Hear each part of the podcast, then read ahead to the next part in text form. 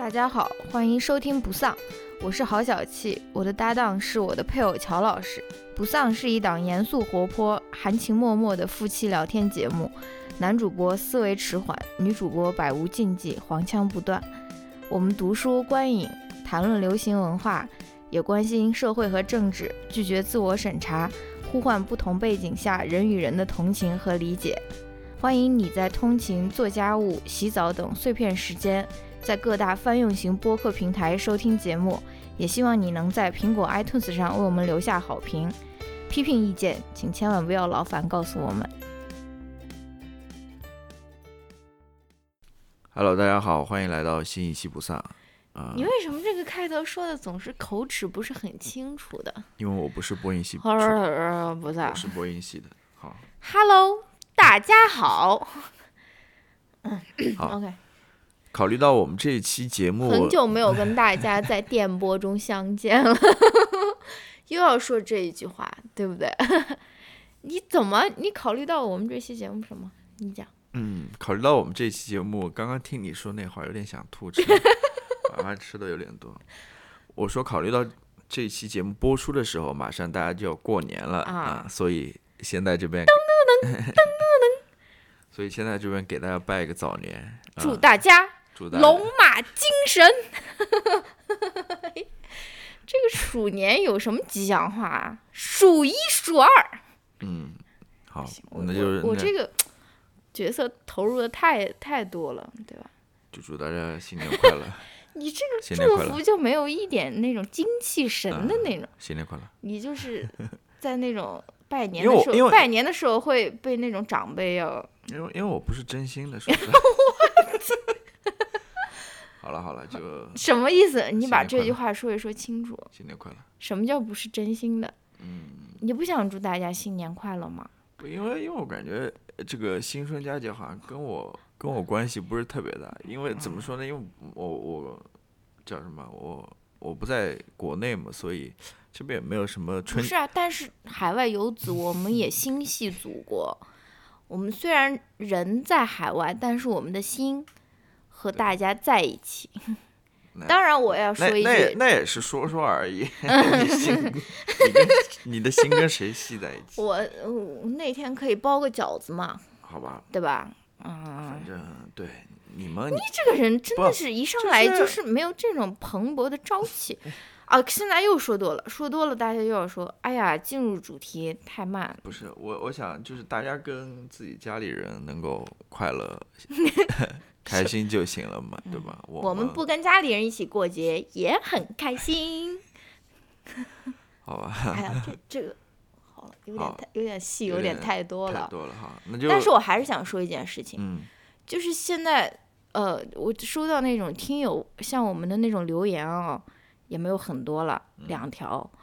就是说总是怀疑我们的节目要停更，对吧？我给大家在这边保证，虽然我们有的时候更的慢，但是我们不会停更的，对吧？只要这个婚姻关系还在一个进行之中，哎哎，这啊这个什么意思我我是想这样说的，就是说应该这样说，嗯，即使呃，哦，即使婚姻关系也 也破裂了，我以你的口吻说，即使乔老师不在了，或者说他不想更新了，我还是会更新下去的。你原来我在你的心中就是这样子讲话的。没有没有没有，好，对，我是觉得啊，对现在现在还没有没有因为因为毕竟这个乔老师他平时在生活中跟我讲的话也不多，对吧？我们两个也是需要通过这个录播课，就像 S N L 里面的那个人一样，是的，需要进行一些婚姻咨商，就是那种 couples therapy。虽然我们没有，平常的话平常的话全部放在这个播客里面对讲了。就是说，哎，不讲了嗯，播客里面再告诉你，对吧？就是我们也是自身也有这种这种交流的这种需要嘛，对吧？所以大家不用担心我们会停更这件事情了。虽然更的慢，但是对吧？不会停更的啊。对，暂时没有停更的一个想法吧，或者说想不到一个理由吧，或者说，嗯当然，我们的网站建好了以后，大家的打赏会让我们更的频率更快一些，对不对？对，之前就是因为我们那个播客的托管平台出了一点问题嘛，他后来嗯好像又修好了，具体什么问题其实也也不清楚。当时反正我们还以为是被抢了，后来好像怎么他又好了，反正就是怎么说呢，就感觉有一点那种，呃，那种叫什么？怎么说的来着？薛定谔的不是背墙，薛定谔的背墙，就是有一种 paranoid，就有点 paranoid 的那种感觉。然后一出问题，啊，肯定是怎么怎么，好像啊不行，嗯那个，但当然了，这个就是可能是他的目的吧。嗯。啊、对。然后呢，对你说我们的新网站，的确我在那边更换托管平台，因为怎么说呢，我们的节目有点多，然后调过去之后要要进行一些调整啊什么的，然后顺便把一些呃东西整合一下，然后最后以以一个比较完整的形式展现出来吧，对吧？其实说到底就是我比较啊拖拉了，，slow 对啊，我争取在这个月底吧，我把它搞出来，嗯，然后到时候我会在节目里应该会跟大家说一下，然后在微博啊什么的群里都会跟大家说一下，反正也没有什么，可能到时候大家去看看那个网站吧，估计也没有什么嗯特别特别的，啊可能会出现一些 打赏的链接。啊支付宝的二维码啊。好了好，了，说的太多了，那我们就赶快进入到今天的主题。对嗯，我们来谈一谈一部电影吧。对啊、就是叫《小妇人》。对的，呃，因为这部电影好像马上也要在国内上映了，二月份。情人。节的时候二月份。为什么要情人节上映这部电影？啊，就是一个说法嘛。对，好，你还没有看他那个宣发呢，你有没有看过他那个单独人物的那种海报？就是国内的那个，我的妈呀，简直是一逼雕糟的那种感觉。就是梅丽尔·斯特里普上面写的是范冰冰的那句：“我就是豪门。”What？你为什么要这样子？哎，反正就不说了，反正，嗯，嗯，好，好，那我们就来聊聊这部电影吧。对你，你因为你感感想比较多一点，嗯然后你做的准备也比较充分一点，所以就以你的这个提纲来跟大家聊一聊，好吧？提纲这我个词我作为我我作为那种呃捧哏的，对吧？在边上稍微补充一下，好吗？好，那我先上来，我或者你你来启发我一下，OK，嗯，我先问乔老师一个问题，一上来就问问题，对，说我看看。就是而且我之前问过你这个问题。Oh 好，你现在在合着书的情况下，把那个小妇人的四个完了完了女生的名我肯字定不记得。说一下，肯定不记得。不，我记得，我记得，我记得 Joe、对，Beth、Beth、Amy，Amy、还有一个谁来着？呃，艾玛沃森演哎，的。对我就是他的印象最不深。呃，哎，九回答失败。谁啊？Meg，哦，Mag，他名字比较比较难记一点。Mag，嗯好吧，Mag，好，这部，好，我现在是不是开始我可以陈词了？对对对，你来说。就是这部电影，就是很很很明显的，它是根据小妇人的这部小说改编的嘛，没有什么好说的。但是我觉得值得一提的是，它这个小说的写作的时间是一八六八年，呃，不是，是出版的时间是一八六八年和一八六九年，所以到现在也有个一百五十年了。我算算没算对？差不多吧，一百五十多年了，是不是？嗯，所以我觉得这个是很值得，呃，刚开始的时候就聊一下的问题，就是说，这已经是一百五十年的这个小说，为什么我们，而且它也已经被拍了很多个电影版，它这个应该是第四版还是第五版吧？为什么我们还要去？或者你站在这个导演的这个立场上面想一想，为什么还要我们还要重新再拍一遍这个小妇人？为什么这个小说在现在的这个时代还有被翻拍，或者这个故事它还有被讲述的意义？它它的这个意义是什么？向你提出一个问题。嗯，我是其实咱们应该先聊一聊这个内容，就一上来一上一上来，我感觉就聊这个这个这个意义的话，它的影响的话，感觉有点太太太太唐突。就是我我们可以先聊一聊这部剧的内容。主持之路 惨遭滑铁卢。对你你这个应该放到最后总结一下，我觉得可以可以再说一说。好吧，那那先积先积积极性没有了，先来聊一聊感想吧。先来聊聊这个小说吧。我没看过这些小说，我知道呀，我就是我就是说大概聊一下嘛。你来说吧。因为这部小说它其实是分为上下两部的，嗯它一九六八年出了上一部，一九六九年啊，不是一八六八年出了上一部，一八六九年出了下一部，对吧？然后之所以会写下一部，就是因为上一部的受到的反响很好，而且也所以所以，我的口水呛到我了。所以他这部小说的上一部，他其实是在讲那个马奇姐妹她们的青少年时期，就大概到个十六七岁的这种这种样子。然后他下一部就是讲的是，呃，他们的成年时期，就是用那个作者就是那个 Louisa May L Louisa May Alcott，他的话来说，就是前一部是 childhood，后一部是 womanhood。对吧？这个也是这部小说和这部电影的呃比较有意思的一点，因为它是一部很厚的一个小说，因为它上下两本嘛，它合起来可能有个六七百页的那种，所以把六七百页的这个小这个这个，而且又有那么明显的那个划分的。那种这种小说，而且是关于就是一个成长的故事的一个小说，拍成一个两个多小时的电影，我觉得还是其实挺有挑战性的。你想想，我们去年看的那个《金翅雀》，那个拍的多烂啊！就是因为它那么那么厚的一本小说，它应该拍一个迷你剧或者一个美剧的，对不对？它一定要拍个两个多小时的电影，所以就很容易就会拍的很烂嘛。所以，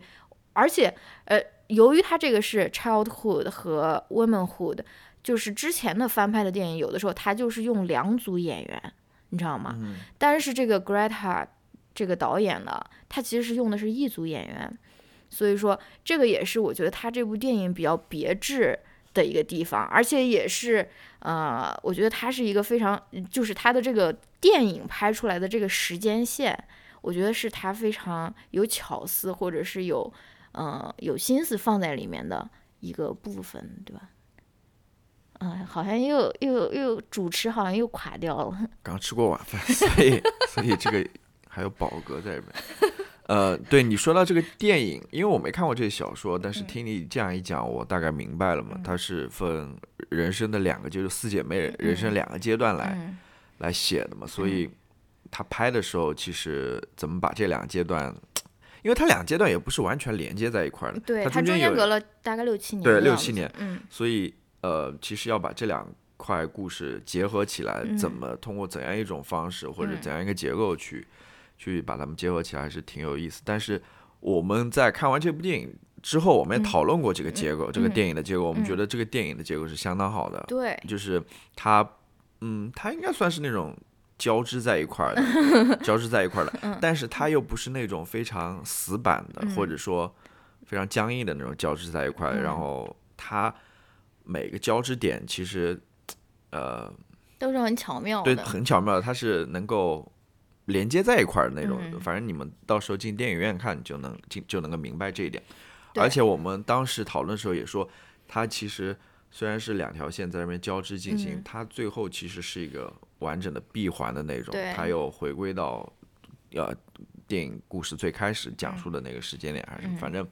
它这个结构是非常巧妙的，是是这个电影值得值得嗯夸赞，我觉得非常做的非常好好的一点吧。对，我觉得呃如果就是呃说这个。这个这个故事的话，其实就是非常简单的，就是这个 March 他家四姐妹她们的成长故事，对吧？她们四个人又有不同的性格，有不同的心愿，有不同的理想，而且她们之间的互动，她们对于爱情的追求，然后她和她的母亲和父亲之间的关系，其实就是一个非常简单的一个呃。家庭故事，我觉得如果让我来形容的话，我就是觉得它就是讲的是在美国的一个普通家庭，它绝对不是富裕家庭，但它也不是那种贫困家庭，对吧？我就觉得是一个普普通通的一个家庭里面的女性经验的一个故事。我觉得更多的是在讲女性的成长的故事，所以这个也是我觉得它非常。呃，好的一点，因为你想一想，一八多少年的那那种时候，不知道女作家有多少，可能他们能数得上来的就是那种奥斯汀啊、简奥斯汀啊，什么啊，不是简奥斯汀，艾米丽·勃朗特呀，或者说是那种勃朗特姐妹，对吧？其实，在那个时候，不管是女性写作还是女性经验有关的那种文学作品，其实都是非常少的。她这个，我觉得是提供了一个。对吧？很好的一个范本，对吧？然后我还想啊，而且这这部作品好像也被称之为是这个这个作者路易莎妹她的一个有自传性的一个作品。其实她自己带入的人就是她那个。四姐妹中的 Joe 嘛，因为她自己也是一个作家，Joe 最后也是在写故事嘛，对吧？所以也就是为什么呃，这这个大家都公认，或者说以往的电影大家都觉得 Joe 就是这个当之无愧的一个女主人公，其实也是路易莎妹她自己把自己的那个身世啊，自己的那种感想投射在那个 Joe 的身上了。嗯。然后最后一点关于这个书的一点是，我觉得。嗯，不光是这部书这本书，而且包括我没有看前前前前几部的那个翻拍了啊。但是听说的是这个书，呃，不是书我是看过的，但是就是书里面它其实有不是特别浓郁的，但是它其实是有一些宗教色彩在的。这个在最新的这一部翻拍的小妇人里面，其实没有特别的强调，没有说。呃，非常的强调，因为但是但是他也有描写，就比如说他妈妈，他是怎么，他们他们四四姐妹都在家里，他还要选择去前线，而不是去前线，就去那边为那些，呃，就是什么士兵，不是，嗯，儿子去前线的那些老人，给他们发东西啊，或者说什么，而且还有一幕就是他们在圣诞节的早上，他们去给那个。他们嗯本来都很期待吃他们那段圣诞节的早餐的嘛，最后他们决定还是去把那些早餐去送给那个比他们更贫困的一家人，对吧？其实他在书里面还有在前几个翻几部翻拍里面，他是更强调一些这个怎么说宗教色彩，或者是但是这个在电影里面就是在这一部的电影里面没有就说当做一个重点的。嗯，一个东西去处理。嗯嗯。那那我来说一说吧，我就谈谈我看这个电影的感受吧。嗯，我也是刚刚想了一想，因为好久以前的事情了。我觉得首先一点是，嗯，它其实里面有，首先它是四姐妹嘛，四姐妹的故事你肯定要讲。嗯。然后围绕这四姐妹，其实还有。他们跟他母亲的关系，还有他们跟隔壁家那个富家子富家子弟的关系，爱情故事，嗯，还有跟那富家子弟那个老爷爷的故事，就是嗯对，Laurie 和他爷爷的故事，我就觉得，首先我就觉得，嗯，这每个人身上都有故事，而且你从这个每个人身上的故事，你都能够总结或者。总结出一些什什么东西出来，就是它有很强烈的呃表达在里面，它不是说简单的讲一个故事，它有它有东西在里面，它而且这些，就我觉得我我我也没看过以前的版本的这个小妇人，但是我我我我猜想，我觉得这个版本的小妇人应该是那种比较年轻、比较活泼、比较欢快，或者说比较。节奏应该比较明快的那种啊，我我我我怀疑可能以前比如说电视剧啊或者电影什么的，就是我不知道，我再没瞎说了啊。我我我突然有这种感觉，然后嗯，反正我觉得挺好看的，我觉得挺好看的，就是嗯，虽然这个故事是发生在呃十九世纪的，但是。他的确能跟，就是里面他说到了一些台词，他表达一些观点，我我觉得放在当下或者现在去看的话，仍然是可以拿来讨论的，或者说仍然是不过时的。我不知道他在他在创作这个剧本的时候有没有说，呃，是。我我我我我不知道，就是他他他这是不是他这是不是他书想要表达那？他在里面用了很多书的原话的，他不是说是啊，我就自己自己瞎写，他在里面专门说他很多的台词，他其实都是书里面的原话。那那我就觉得他这些想法其实真的，你要说呃先进也好，或者说不过时也好，反正呃对，嗯嗯，因为经典就是经典嘛，那些思想或者。那些对话永远不会过时啊！我觉得就是如果你没有看过书，你要去看这部电影的话，我觉得就是你要注意一下这个时间线的这个事情，因为你如果就是完全是一张白纸进去看的话，你可能会觉，得有点乱。有一些 confused，对对吧？因为他他真正给你用字幕告诉你说这个是七年前，他只用了一次，他就他就给你了一个示范，然后就让你说哦，我就是这样子穿插在这边讲的。而且他刚刚一上来的镜头，他完全不是用线性的手法从从小写到大，他一上来的镜头其实就是 Joe 在二十呃不是二十多岁的时候，他第一次去给。给给那个他在他已经在去纽约了，他已经拒绝了 Laurie，他已经去纽约了，他已经去第一次投稿的那个时候对，对他的开头其实就已经是在 womanhood，在成年，而不是在少年。所以说，我觉得你如果第一次没有看过书，然后你第一次去看的话，但是你你也要就是稍微注意一下这个事情。而且导演是会给你很多提示的，就是比如说，呃，有的时候他的成年和呃少年，就是比如说是根据 Joe 的发型来表达的。Joe 有一次他剪掉了自己的头发，所以你就可以知道说啊，他短头发的时候就是他年轻的时候，少年的少年少年的时候，然后长头发的时候就是那个成年的时候。然后有的时候他是他有一次也是用了字幕，然后有的时候他是根据什么来的？嗯，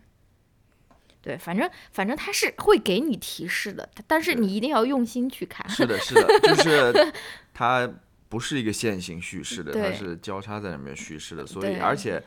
而且怎么说，你的确要用心去看，它也不是那种就是通过字幕啊，或者说那种嗯切换来告诉你，它它那个嗯很快的，对场景的转换很快的，它一下子就转换到年轻时候，或一下子转换到。年长一点的时候，他中间也没有任何说明啊，或者什么，这这这时候的确要稍微分辨一下的，对对对。不，然你看完之后会觉得说，怎么嗯回事啊？怎么？对。而且，呃，就是尤其是在那个时候，就是他那个四妹嘛，就 Beth，嗯，她生了两次病，其对实。她生了两次病，对，那时候你会觉得有点，因为一一次病是她好了，嗯，第二次病她最后是对。那个，spoiler alert，穿越一百五十年的 spoiler，他那两个病，他是两条线交织在那对对边同时叙述的，对对对。然后在那边做对比的那种感觉，嗯。那时候可能我嗯所以对他的那个时间线的这个变换，我虽然我觉得你们呃，如果是嗯不知道这个的话，要要要稍微做一些注意，或者是啊、呃但是我觉得他你还是可以去看到导导演是怎样开启这个故事的，我觉得还是非常非常的巧妙的。就是比如说他有的时候他在讲 Joe，他在呃成年的时候他在写作，然后他自然而然的就引到了他少年的时候，比如说他在写一个戏剧啊，或者说他少年时候就是喜欢写东西的这个人，这样他就从成年到少年，或者说他看到那个 Laurie 给他的那个呃。钥匙嘛，他们不是有一个信箱交换写信的那个钥匙，然后他成年的时候看到了那把钥匙，然后自然而然就引到了哦，当初这个钥匙是怎么被发出去的，就引到了这个少年时候的故事。还有就是你说的那个 Beth 生病，如果你不知道他生了两次病的话，可能也会有点困惑。但是其实你如果仔细看，它里面也是告诉你的，因为那个呃 Saoirse Ronan 就是那个 Joe 演 Joe 的那个女演员，她其实是说了说。I've done it once，就是说我曾经是在我的照料下你是好过来的，但是现在你你也要坚持或者什么，其实他是会给你这样的线索的，但是你如果不就是就那样啊，就是嗯、呃快快睡着了的那种方方式在看，我没有在影射啊男主播的意思，然后其实其实就是很容易感到非常的对，然后看看完之后看看不懂，然后又要骂这个电影，对吧？就是 这个是一个问题。嗯然后说到这边哦，说到这个导演他对于这个呃时间线的安排啊，嗯我就想到一个话题，当然跟跟这部电影可能嗯关系不大了，但是嗯是、呃，就是前两天那个奥斯卡的提名不是出来了嘛，啊然后大家都在那边讨论那个话题，就是说今年这个最佳导演嗯。全部都是男的，然后一一一部女性作 导演作品都没有啊。嗯。然后说其实并不是说没有女导演在那边拍拍电影，嗯。而且相反就是很多女导演拍的作品都非常不错，比如说嗯。像这个小小小妇人，还有嗯。像那个露露汪的那个嗯。别告诉他，嗯。还有他好多人了，像那个 Harriet 就是对对，Harriet 也也是女导导演，拍的，然后什么《燃烧女子的画像》其实也嗯。是女导演拍的，其实嗯。都是非常不错的电影。嗯。然后我就，当然我我只是自己在那边瞎想了，我嗯。就不知道，我们刚刚也谈论到这个小妇人的她的这个嗯。导演他的想法在里面，关于这时间线，你就会觉得他其实花了很多心思，或者有很多巧思在里面的，嗯他不是说是一个很简单的那个，对就是嗯，他是能看到导演的这个功底或者什么之之类在里面的，对，所以我就想。为什么就就就获不了这个提名？呃，为什么就他们就觉得 我不知道啦，就是你你知道唯一的一个好像得过，还是唯一几个，就是近几年我知道是那个嘛，他老老婆嘛，或拿那个拆弹部队拆弹的。部队，还是一个这样的电影。对，我就在想，是不是你一定要拍一些非常 场面大的、非常宏大叙事的，嗯然后呃这种电影你才才能说哦，你这个导演好像是 执掌或者长进的这个能力是一流的。其实嗯像这种小小规模的，或者说小小制，不是说小制作，就是 格局没有那么大的电影，对他们就会啊觉得啊，就是那种，而且都是这种家长里短的，可能就嗯觉得嗯，你这导演好像也没有什么心思，或者说好像没有话，其实没有这样子的。你看了之后就会发现，导演是有很多心思，或者他很多想法，其实你不能。就看这个场面啊，或者说我我我是觉得，我是这么想了。我前两天听那个听那个播客的时候，我们我们国内不是有一种我刚跟你普及过的一个网络流行语叫很有爹味嘛，就是说这个东西是很有爹味的，就是呃中国的整个社会甚至都可以用用这个词来概括。我发现，哎，他们那些美国的影评人他也有这个词哎，他就说他就在评那个一九一七的时候说。大家不要慌，这个不仅仅是一个 dad's movie，对对对对，这个不是这个对，这个这个感觉是啊拯救大兵瑞恩，或者说是那种，嗯对，零零七那种，就是爸爸会看得非常爽的。他就是他们也有这个，他们也有这个概念，我就觉得挺挺好玩的。就是这个这个也是我最后想讨论的一个问题，说这种电影。是不是就是拍给女性看的，或者说是对这个到我们后面再讨论啊。然后呢，我后面的一个嗯，就是问题呢，就是想跟你讨论一下，这部电影到底是关于什么的？我之前跟你讨论过这个问题，因为它它它表面看上去就是一个很普通的一个哎，讲述四个女孩的生活和成长的电影，但这个导演他到底，我不是说我有一个正确答案在这边啊，我就是跟你讨论一下，就是你觉得他到底是一个一个在讲什么的电影啊？我觉得我好像当时回答你，然后被你严厉的说我没有，我没有。no 错错，不是，又又是谁说电影没有没有对没有？没有说 好吧好吧，我可能想错掉了你，简直就污名化我，那我可能记错掉了。你简直就是在我我 PUA 我。我反正看下来，我就觉得，我不能说他是在讲什么吧，就是嗯给我感觉深刻的一点，就是说，她们这四个姐妹都是，嗯，就是感觉她们都是有自己想法的，嗯嗯，都是有自己想法的。他们的行动背后不是说，呃，有父母的压迫在里面，嗯，或者有社会的压迫在里面，嗯或者说有。有没有他或者说即使有这样的压力，他们最后也选择了是按照自己的想法去做。对，就是他们是做决定的时候，他们是想明白了，嗯呃，这是我要做的这个决定，就跟嗯里面最经典的那个不是最经典了，就是我我我一下谁就在那边我一下想起来的一个例子，就是那个呃 Mag，哦就是哦二姐是二姐还是她是大大姐？对大姐，嗯就是不要看似她好像是回归家庭的一个决定，但嗯她里面也说的很清楚嘛，就嗯是说这是我想要的嘛，对，就她那句话非常经典，在那个 trailer 里面说过，就是说嗯呃我的梦想跟你不一样，但并不代表他他是不重要的，或者对对对是什么，他的确是就是啊、你在说那个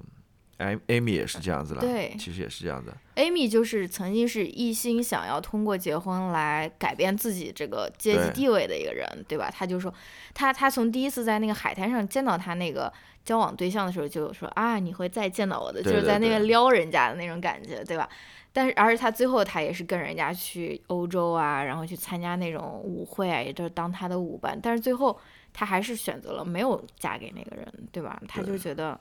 好像被 Lori 给说动了，说我还是要找一个我真心喜欢的人，而不是说是嗯，把这个，对吧？嗯那个 Joe 更更不用说了、啊 j o e 很明显。然后 Beth 我也跟你说过，就是嗯他其实更多的跟恋爱没有关系了，嗯跟家庭感情没有什么太大关系，他更多是他面对死亡的那种态度了。对，啊，他虽然知道自己就是要死了嘛，但是嗯他其实也是很明白的，就是说他对于死的看法，其实嗯也是自己的看法也是很很清楚、很清晰，嗯以至于说他快要死的时候也没有那么慌张，或者说那嗯么就是很很坦然的那种态度吧。嗯然后你说到这个，其实它里面还是要讲呃女性在社会或者在家庭当中的地位了。嗯你会发现很有意思。我突然想起来，我现在刚刚想起来一点，就是说，其实当时是不是它也是处于一个社会的转型的一个阶段？就是你要想一八几几年的话，那时候美国其实刚刚独立没多久，从欧洲那边，其实你也嗯。会发现它跟欧洲的关系还是很紧密的。嗯嗯。然后他们经常会去欧洲去玩啊，嗯或者说等等啊嗯。之类的。然后，嗯，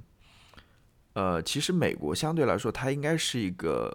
它是一个新土地嘛，它不嗯。仅仅是呃地理上位置上的一个新土地，它嗯。其实在观念上面也是一个新土地。对，因为当初那些嗯从欧洲逃过来的人，就是因为在宗教上面观点嗯跟那种原教旨主义可以有有所不嗯同，受到迫害，于是他们决定逃到美国这边来。嗯所以我是不是我我在想是不是呃他们在这些婚恋上面，在家庭等等观念上面，其实也在发生一个转变。因为对这里面很明显就是斯特里布这个嗯，对老太太，她的想法她就是代表的对。最固执的那对，明显就是有点老旧嘛。对对对他觉得你要嫁一个好人嘛，对吧？有钱人嘛，对吧？嗯？然后，但是你会发现，其实，呃，下面一代人就是嗯，就就他们的妈哦，妈，妈妈也也已经不是了。对他们已经不是其实他妈妈在找他爸斯特林对就很不满意，说你怎么找了一个这样的人，对吧？他他这个已经发生改变了，一直到他第三代的时候，嗯就就彻底不一样了嘛。对你如果想 Joe 他最后找的那个人，他其实是个移民，对对对他其实不是说是他就是比如说是，但是美国都是移民了，美国就是移民国家了，他是一个新移民，对对吧？他其实还在说他要，当时可能也有西进运动啊什么，他其实是最后说要去加州啊还是什么，当然是嗯那种气化了。但是但这这这其实也是一个怎么说是挺新的。然后他说，呃，最后他跟 Joe 在那个书里面和电影里面他都有这句话，就是说。嗯，就说 My hands are empty 嘛，嗯他就他就跟 Joe 说 My hands are empty，然后 Joe 就说你的你的双手才不是那种空的，你知道吗？他嗯就意思说我没有钱，我什么都没有，我才移民过来，就是好像说我什么都给不了你啊，或者说什么嗯这种啊，对，对所以我我突然就想到，这里面可能也有一个观念的一个随着嗯这个代际之间的不同，或者说随着时代的发展，它有一个转变在里面，就是在这三代人的身上我们看到了吧。嗯。然后说到那个呃斯特里普这个角色哦，嗯我觉得很有意思。就是一开始我看的时候啊，马奇姑婆，对，就 是典型的一个比较封建的，或者说 比较老派的一个老奶奶，对吧？嗯？嗯，但是我觉得有意思的是，她最后的那个决定，就她对死了之后，她把她的那个房产留给了谁？嗯，我觉得很有意思，很值得嗯回味的那种，因为很明显她，啊那我剧透一下吧，其实也哎呀，这个不用，不不是那么重要，对吧？呃，不，呃，不是，我就说剧透是无所谓的，因为毕竟已经发表了一百五十年了，这部小说，最后他其实留给了 Joe 了，对对，然后但是呢，你要讲到前面的剧情，就是他本来是准备带 Joe 去欧洲的，嗯去。就是很高兴的，但是他嗯们俩的想法是不一样的，嗯就是想去见识一下欧洲的嗯那个，然后那个姑妈姑婆姑婆 是想让他去找一个，找一个如意郎君，那最后他还是选择了 Amy 嘛、嗯啊，但是他最后又把房子留给了 Joe，就是嗯 挺有意思的。就我嗯不知道这老太太她她最后说不定她也觉得，因为因为你看那个 Amy 也是怎么说，找到了 Lori 嘛，对，然后好像 Joe 就是感他可能觉得他哎呀什么都没有，或者说是孤苦无依，呃也不是啦，就是就是或者有人照顾啊，对或者什么就给你最后一个这个，或者我觉得他也在他身上看到他那个对决心吧，对，就是他想要去做那个教育事业嘛，去嗯开那个学校嘛，他他在他身上，我觉得他还是认同了他他的那嗯。个特质吧，我觉得，呃，好，嗯，对，你也不回问一下说，嗯。哎，女主播，你觉得这部电影和小说讲的是什么呢？对啊，你来回答一下，我上次已经跟你说过了，我觉得你说的都很对啊，嗯对吧？嗯不要又说我说你是回答 错了，对吧？啊，电影没有正确答案，对吧？嗯、但是我我觉得，就是我我觉得我的答案更 好一点，一个嗯，没有更没有那么错的答案，没有了。就是我是觉得这这部小说，就说你说的那个是也是非常对，我觉得它绝对也是他探讨的一个点，但是它更怎么说悬在头顶的那个主题，嗯其实是人和金钱的关系，这是我说的嘛。嗯就是它这个不仅仅是关系到这四姐妹她们个人，嗯因为她们个人，她们当然要决定人和金钱的关系。比如说大姐 Meg，她选择嫁给那么穷的一个老师，她就是要，她就是觉得说，哦、我就是喜欢他，我不是图他的钱，或者说我是觉得爱情更重要，或者说我们平凡的家。家里也可以有那种幸福嘛，然后 Joe 也是啊，他没有选择跟 Lori 好，Lori 也是很有钱的嘛，然后 Amy 也是，她选择放弃跟那个怎么英国贵族，然后，但是但是其实你不觉得她们四姐妹和妈妈她们共同组成的这个家，然后也有跟那个 Lori 和她的那个爷爷组成的那个非常富裕的、非常奢华的，但是又非常空荡荡，就是大家都不怎么讲话的那个家，也有一个对比嘛。你记得 Lori 第一次去那个四姐妹她们家的时候，是不是就是感觉说，呃，我觉得作者他他绝对是有一个这个想法在里面的，就是说钱当然好，就是有钱当然好，对吧？然后，但是他其实甚至都写在那个书里面了。我不是还发过一条微博，我不知道你有没有仔细的阅读啊？然后他其实就写在书里面，就说是钱当然是一件好事，如果你是通过正常的渠道或者说是手段，当然是好的，但是未必它能跟幸福画上等号。就是你，他通过对于这个 March 四姐妹她们这个热热闹闹，但是没有那么有钱的家和那个那个怎么说是？对，因为没有钱，的确是也是，呃，里面说到了，就是那嗯。个 Joe 他要去通过写文章嘛，嗯。为家里补贴家用的那种，嗯。对对，我觉得这个也是一个，也是一个非常值得讨论的一个对，而且它里面的确讨论到了，而且、嗯。呃，我记得印象最深刻的是那个 Mag 嘛，嗯，大姐，对。它里面一上来就是她去呃那个裁缝铺铺，里面去买裙子，但是啊她好像买面料囊，中羞涩的感觉，买不嗯起那个嗯布布料去做嗯。裙子，然后。然后后来她丈夫知道她买了这个，然嗯。后他们怎么关于一段关于金钱的讨论，意思就是说我嗯。是一个教书郎的那种，我赚不了那么多钱，什么什么嗯。之类的嗯。反正里面的确讨论到这一点，然后那 Mag 说不是这样子，我并不是可能并不是看重你的有没有钱啊或者什么之类的，反正嗯。的确有这个讨论在里面。嗯。而且你说到这个钱的问题啊，我觉得嗯。有意思的一点是，它里面关于那个人物的刻画，就是 Laurie 了，Laurie 他们一家，然后他爷爷了，嗯。就你会发现，他跟我们平常在其他作品里面看到关于，比如说那种呃有钱老头子那种 形象好像不太一样，嗯因为你感觉有钱老头子都是那种特别吝啬的，然后 然后就是嗯。特别呃骄傲的，或者说那嗯。种傲慢的那种感觉 啊啊。但是那里面那老头子还挺可爱的，嗯。他愿意把那钢琴给他的最小的那个妹妹用啊，或者什么之类，然后跟他妹妹建立那种非常忘年交吧。对，这个也是对我非常喜欢的一点，就啊是就是那个爷爷跟 Beth 他们之间的友谊，这个是非常不寻常的一段友谊。当然也有可能是因为他他失去了他女儿，有关，对吧？而且他女儿之前是在家弹这个钢琴的，所以他们可能之间产生了一些那种奇妙的连结什么的也好。但是他们这段友情，我是觉得确实也还是挺挺好的。嗯嗯，我突然想到，我觉得这部电影就是一部非常温暖的电影，真的是非常温暖的电影。嗯就是我能想到当中唯一比较恶毒，没有恶毒，就是非常恶意的一个行为，马奇姑婆，也不是马奇姑婆，马奇姑婆也是，就是她比较她没有恶意了。嗯。比唯一一个恶意的行为是什么？就是那个应该是 Amy 把 Joe 的哦，那个草稿草稿给烧了。给，烧了，那个嗯是唯一觉得，但后来他们又和好了，就是嗯。整部片子我就感觉特别和谐，特别温暖的那种，就是 大家都很嗯。嗯，没有说撕破脸啊，或者在那边嗯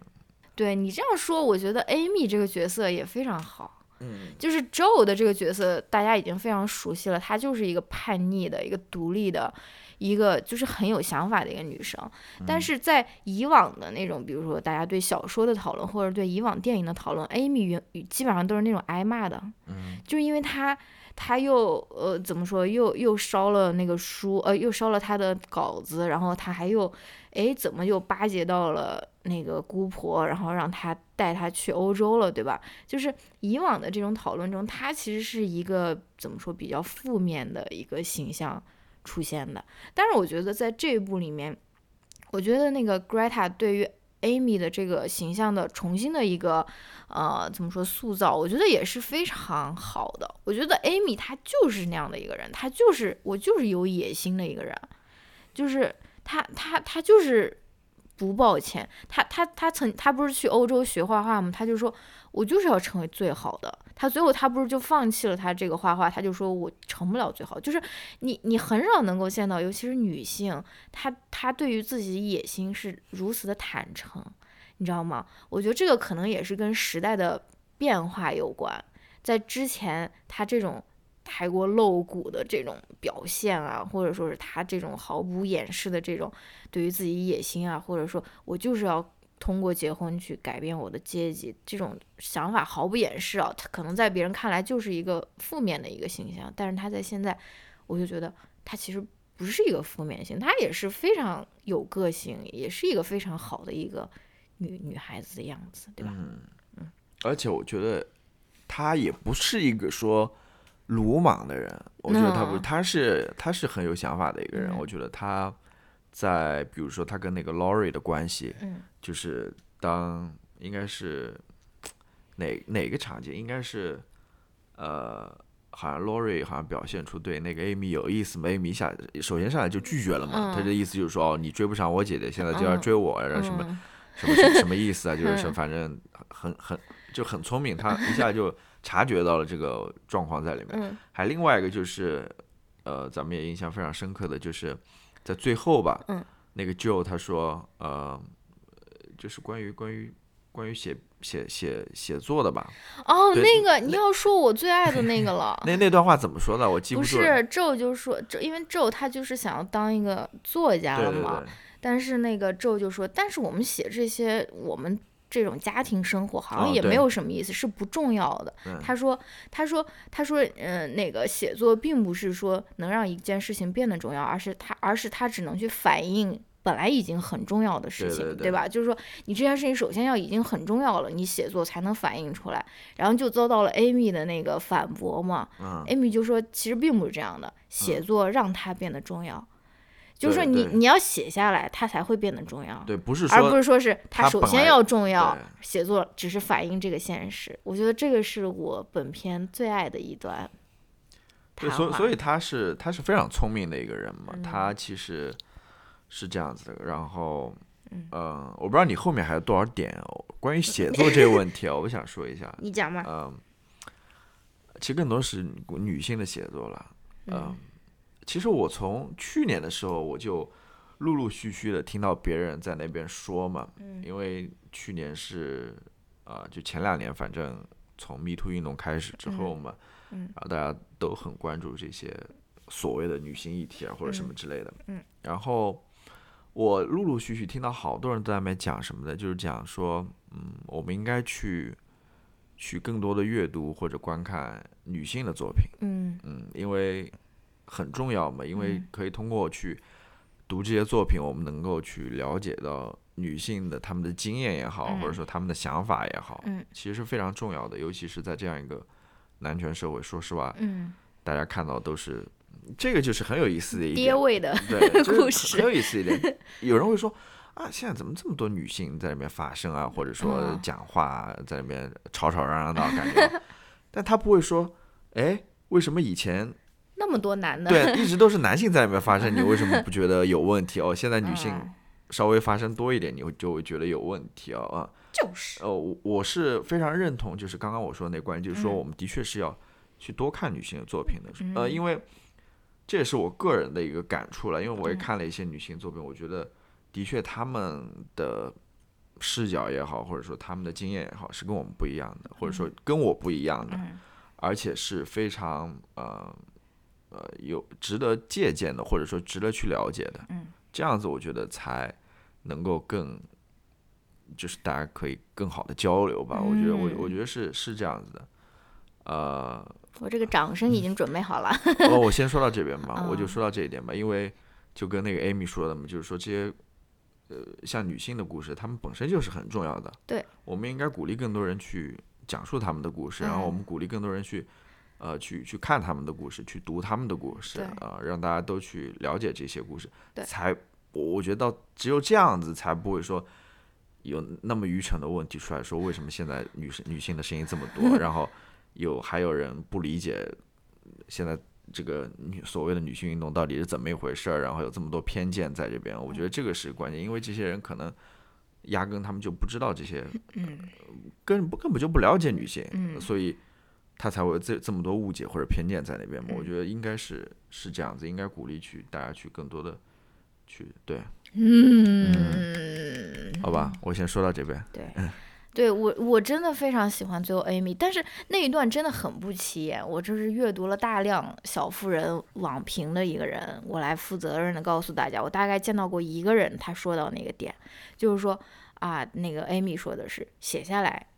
让它重要，对吧？所以我们在做一件事情之前，就不要总是先否定自己，说，哎，这个没啥意思，或者说是这个没有什么值得讲述的，我是不重要的，或者说什么。其实真的，你就是要去记录，要去怎么说发声。你你没有什么东西是不重要的，对吧？而且尤其是，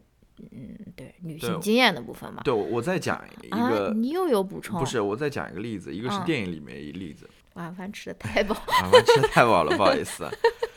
就是呃，说到那个重要性的问题啊，嗯或者说它能不能出这个作品出来之后能不能被人接受，或者被嗯人理解，嗯或者被大家广泛呃认可之类的，它里面其实也对这个事情有一个回答嘛，嗯就是那个出版商的嘛，嗯出版商觉得啊，这这什么作品，然嗯后好像对这个作品不是那么上心或者怎么也好，嗯但是他那些他女儿看了之后就问他爸爸说，有没有更多的？嗯他什你什么时候才能出来？嗯然后说，因为他他就讲了他们的故事嘛，嗯，对，嗯他他能够，所以这个在在这电影里面得到回答。还有另外一个我想说的哎就，是，怎么又？不是插都插不进去。这不是电影里面，这是哦我个人的一个、啊一个一个经验了，嗯就是嗯播客这个东西，我们做这些播客啊东西嘛，我其实，在刚开始做的时候，我也怀疑，我也会怀疑嘛，我会说，会有人听吗？What？会有人听我吗？从没怀疑过。好吧，就是你你一下子都没有怀疑过吗？嗯，或者说你你会想到说现在有这么多人会听吗？嗯，对吧？嗯，或者说有时候会觉得，哎，我我我说的这个好像说的好像不是说的不太好，So what？或者说我说的我说的好像呃不是我说的最好的，或者说我觉得没人关注到的点，但是恰恰相反，真的就是从我得到这些反馈来讲，真的有的时候我觉得好像就是不经意说的一些话，嗯。可能正是引起大家有很多回馈或者反应的东西。还有嗯就是说，我没有想到我讲的这么这些话，会有这么多人有有有共鸣共共鸣。啊，我我是没有对。会会，甚至说会受到这么多人喜欢。我我嗯从来我之前是没有能够意识到这一点的。所以说，你的确要先，什么时候开始那种情侣 vlog？所以的确你你你要把它讲出来，的确它不是说讲出来它才变得重要，而是说它本来就很重要，你是这样子。嗯对，然后我也想说，这部电影就其实就是呃，这个呃，路易莎妹她写这一这本小说和 Greta 她拍这部电影，其实也是对这句话的一个实践嘛，因为他们都是 Greta 她呃不是 Greta 那个路易莎妹她写的就是平凡的家庭生活的一个小说嘛，就是小妇人嘛，然后 Greta 她也就拍的这个电影，我觉得这个也就是让女性经验能够被更多人所了解、所熟知的一个步骤，对吧？嗯，对，反反正关于这部电影，我喜欢的有很多了。我们还都没有说那个 Saoirse Ronan，Saoirse Ronan 真的是，嗯，真的是演的很好，我好喜欢她哦。就是你会觉得这个，我不知道怎么去形容这个女演员，可能我用的这个形容词就会觉得非常土气，我会说这是一个非常有灵气的一个 演员，她是非常有灵气，我觉得她是她是很特别的，她跟她她她我我是觉得他很特别的，我也是因为这部电影喜欢上他的。我之前说实话没有对他有你看那 Lady 么 Bird，你不喜欢他？我我没有那么强烈的感受但是我看了这部电影之后，我觉得他是一个非常好的好的演员。他真的很好。他是我希望他永远不要开任何的 social media account。我跟你讲，我现在喜欢的两位演员，要 cue 到我的老公 Adam Driver 和 Saoirse Ronan，他们就没有任何的 social media account。我希望他们永远不要涉足这个 social media 这个明天明天这一潭浑水。明天明天就颁奖季，为了宣传，YouTube 频道就出来了，嗯，对嗯，真的，而且我觉得那个女二号我也很喜欢，Florence Pugh，她她，对我觉得她真的是也是非常惊艳的一个女演员，而且她的二零一九也是非常不平凡的一年，她有三部电影上映，她有一部电影好像也在国内上映了，叫《为家而战》（Fight for My Family），她演那个嗯 WWE。意的。E 的那个摔跤手的。那部电影也很好看，我觉得非常好看。Midsummer 也是他演啊的，，Midsummer 也是他演的，《仲夏夜惊魂》，然后还有这一部，就是全部在二零一九年出来，然后她也是拿到了奥斯卡最佳女配的提名，对吧？我觉得她，但是这个 Florence Pugh 她也是在社交网络上非常活跃的一个人，好像又颠覆了我刚刚的那个不要有社交网络的这一条。反正对我觉得她是一个非常非常值得注意的一个新的一个新生代的一个女演员吧。对，然后我最后还有写，还有写了一个，就是还有另外一个地方我很喜欢，就是关于 Beth 他的那个对待死亡的态度。他他不仅是在书里面，然后他在那个电影里面好像笔墨没有那么多吧，但是他在书里面就是。就是他是有很长，他生病了是生病了很长时间，所以他是有很长的时间他去思考这件事情的。然后他最有名的一个比喻就是说，他说人就是像人生就是像潮水一样嘛，它总是会走嘛，那个潮水总是会总是会消退，然后会来也会走嘛，就是就是因为他这这本小说，它其实是一个青少年小说，很多人都是给嗯就是比如十几岁的那种小女孩在看的，我就在想说，你如果再读一本青少年小说，说读到这一段的话，可能就是你对于死亡教育的一个启蒙。也不是说死亡教育，就是你对死亡的这个理解，这这本书可能就会给你启蒙，对吧？就是说，嗯、是有人可以用这样的方法去面对死亡，而且他可能跟我差不多大，对吧？我们我们，嗯、对吧？是啊 这个就是我我想我想说的。是啊，嗯，他他其实里面探讨的东西很多，我觉得他是非常好的一部，啊，还记得说到这边，你还记得我们那个呃十二月份出去玩的时候，嗯，在一家餐厅里面，不是当时这个小妇人刚上映嘛，哦，那个女孩在就，有一个小女孩，嗯，几岁啊？有没有七岁？差不多吧。小就就开始看那么厚的一本书，你就会觉得，嗯，他我以后也要给我这本。书，这本书，你就会在那边想，这本书会，他读完之后嗯。他会怎么想，然后他会，呃的确你会，你你就会觉得啊，还是有希望的，是吧？对，然后那那你对于这部电影的结尾，你有什么想说的？因为它的结尾它是对改编了的，两个结尾吧？嗯嗯，啊，什么两个结尾？什么叫改编了？就是就是他在书里面他是很确实的一个结尾，然后他在小电影里面那个 Greta 把它他改的，他其实还留了一个悬念在那边。对他其实改的是好像是呃那个 Joe 他在他他把那个小说的他把他自己小说的结尾给改了，对吧？对，嗯，对，我觉得也改的挺好的，我也挺喜欢那个的。就是，就是因为他小说的结尾其实就是 Joe 跟那个那个新移民，我们刚刚提到的，就是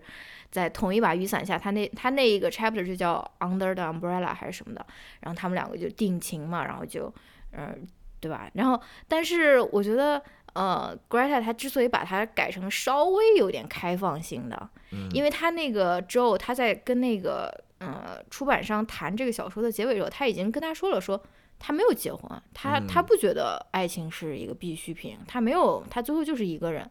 但是那个出版商是给他建议说，对，还是把他最后一定要结婚。，对一定要结婚。然后结果他就说 OK，那我就改我的结尾吧。然后就出现了 Under the Umbrella 那一幕嘛。所以我觉得他没有完全的改掉这个结局，但是他又留了一个口子，就是说他其实不必要这样做，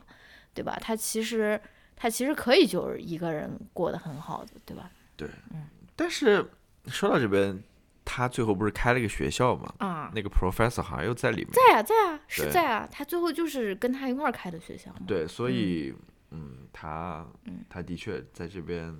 他他他把，我觉得导演把他自己想法给加进去了，就是还有最后那个相对来说比较开放的一个结局。关于版税的那个，肯定也是新加进去，那个小说里面是没有的，这个是我觉得有点有点突兀吗？不是突兀，就是感觉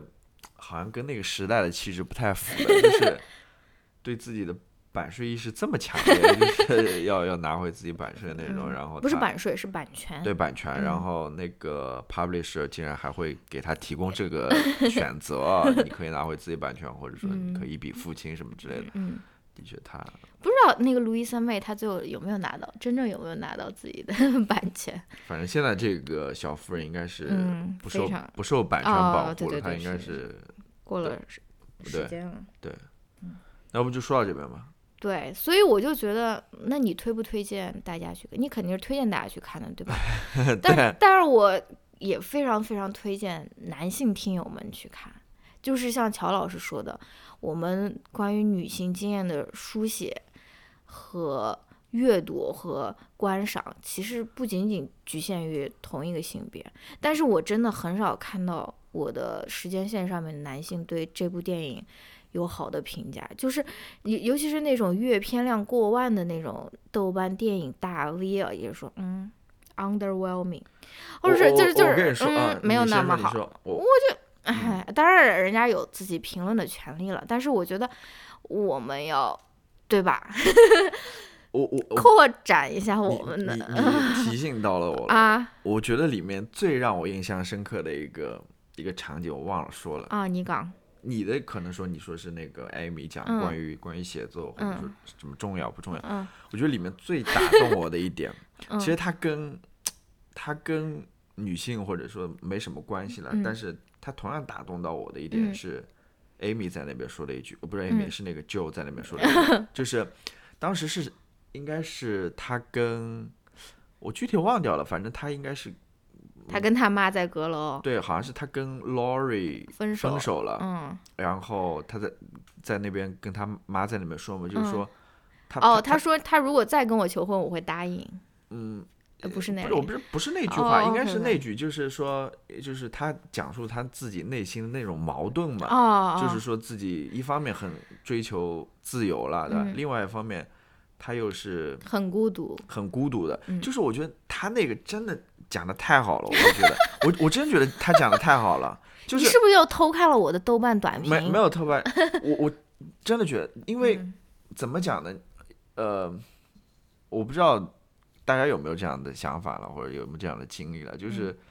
在以前吧，就是你可能一个人的时候，尤嗯。其是你看了一些书的时候，你就会去追求所谓的那种，自自由对吧嗯但是，嗯，你就会觉得说我一个人过就可以了。我嗯。我我我不希望受到别人的影响，或者说左右啊，或者什么之类。嗯。但是，但是，但是这个社会可能又会要求你嗯去结婚、去生子，或者去嗯跟某个人在一块儿。嗯就是你你会有这样子一种矛盾在里面，就一会一方面你会觉得自由是很好的，嗯，另外一方面你我我我不太记得，但是我我我跟你说，当时他就是在说啊，那个那个台词我是可以啊背诵的。他说什么 “women they have minds, they have souls”，什么 “instead of just beauty” 嘛。然后就说他很厌恶说每一个女人都要追求爱情，他对说他很厌恶这种论调嘛。但同时，他又感觉到非常非常的孤独。对对对，嗯是这样子，是这样子，嗯就是我觉得他说的太好了，我就觉得他 说的太好了，就是一方面他是觉得，就他说出女性其实也是有大脑，或者说她们也是呃有想法的等嗯等，另但另外一方面，我觉得他跟自由跟孤独之间的嗯这个论述吧，我就觉得他把他内心的那种那种纠结、那种矛嗯盾，那那段演的太好了。嗯我觉得，而且这一段我觉得不仅仅是说，呃，只有女性有这种感受吧，嗯因为我也感受到了这一点，所以、啊，你感觉你失去了？没有说没有说是，因为这这个话题也不仅仅是说我个人的话题了，就嗯所有，嗯。嗯，比如说在面对情感和自由之间，你可能都嗯要嗯做这其样一个抉择实人生的很多事情都是这样，也不一定光是追求爱情。其实很多事情它都是矛盾的，只不过很多人他为了让自己看上去光鲜亮丽，非常那种那种自洽又快乐，他他把这些矛盾他隐藏起来了，他他他不会去告诉你，他他其实也有纠结，他也有矛盾，对吧？他就是嗯为了啊，他就展现出来，我就是很完美的这种状态，对吧？嗯但但是对，对他里面有些话就是总结的非常到位。